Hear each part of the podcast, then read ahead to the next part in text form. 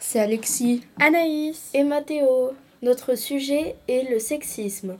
À votre avis, savez-vous ce qu'est le sexisme C'est l'inégalité entre l'homme et la femme. Chaque année, il y a 50 000 personnes touchées par le sexisme dans le monde. La lutte contre le sexisme a commencé dans les années 1960. Quelles sont les raisons du sexisme Les raisons sont que les hommes sont privilégiés par rapport aux femmes. Tâches ménagères, enfants et salaires. Quels sont les problèmes 75% d'hommes qui travaillent, 68% des femmes, selon l'INSEE, en 1975. Selon vous, quelles sont les solutions Il faudrait faire une loi, des horaires aménagés plus souvent pour les femmes, faciliter la prise du congé, possibilité de télétravailler. Pour, lutter contre le sexisme, vivons tous en harmonie avec nos différences, aimons-nous tous.